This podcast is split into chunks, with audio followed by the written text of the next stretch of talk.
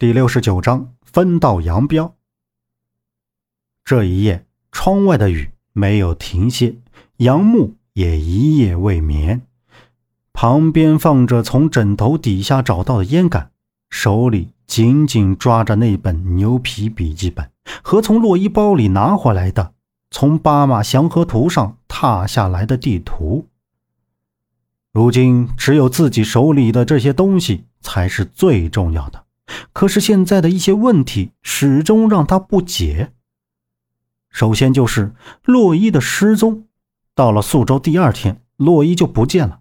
而今天洛伊说，他那天进了房间以后，有人敲了他的门，打开门没有人，却发现了一张纸条，上面写着：“马上离开这里。”纸上字迹潦草，但也让他很惊讶，因为那是夏叔的笔记。本打算去找我们，刚一出门口，就看到拐角一个熟悉的人影，随后就立刻追了出去。追到一个漆黑的路口，他就被人袭击给打晕了。等醒来的时候，就被关在了一个陌生的山洞里。洛伊说的地方就是东山下面的地下酒窖。洛伊究竟是被什么人关起来的？难道夏叔真的在萧县？再就是那梦里父亲带着的石坠为什么会在夏叔那里？和夏叔又有什么样的关系呢？还有就是今天救了自己的赵汉秋，听洛伊讲，他拿着长针在自己的身上一扎，血就奇迹般的止住了。喝了他开的药，伤口愈合的还算快。而老五却有些奇怪，似乎对赵汉秋有什么不满。难道他们有什么过节？这些疑问都徘徊在脑海里。第二天一大早，敲门进来的人是孟莎，她端着一碗热粥走到杨木身边。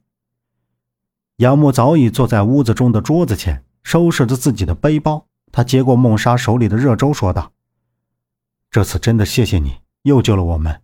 昨天我不该那样说话的。”你说什么？我早就忘了。不过有件事，我想我有必要提醒你。孟莎极其认真的看着杨木，杨木把送到嘴里的一勺粥咽了下去，勺子放回碗中，问道：“什么事儿？”老五这人有问题，你要多加小心。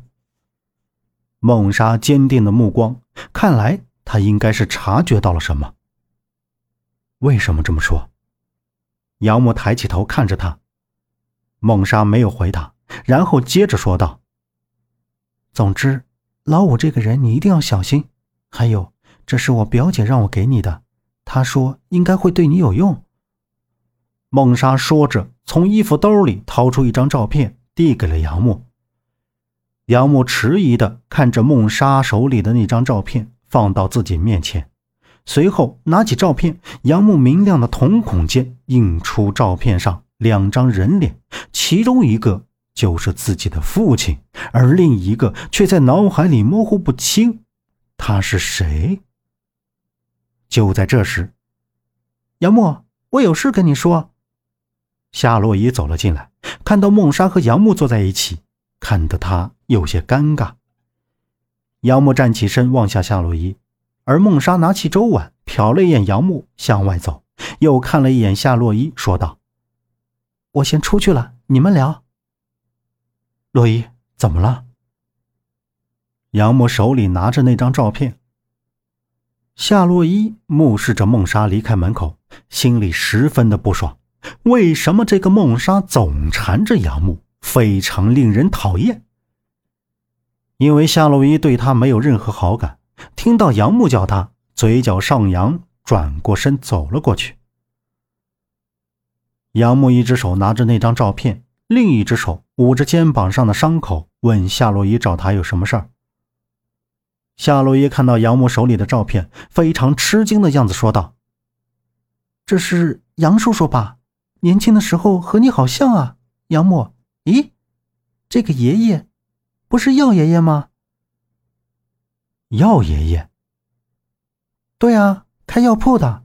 听我爸说，你小时候生病，药爷爷经常给你看病的。夏洛伊指着杨木照片上的白发老头说道。杨木冥思着，就听到外面传来叫喊声，随着声音听去，是大强。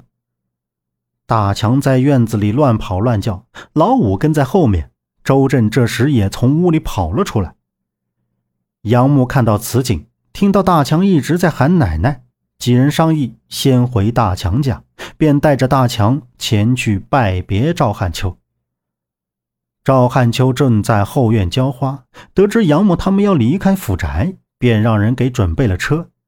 没想到这县委书记还挺大方，几人出了宅院。就看到孟莎也跟了出来，说是要跟他们一起走。本集播讲完毕，感谢您的收听。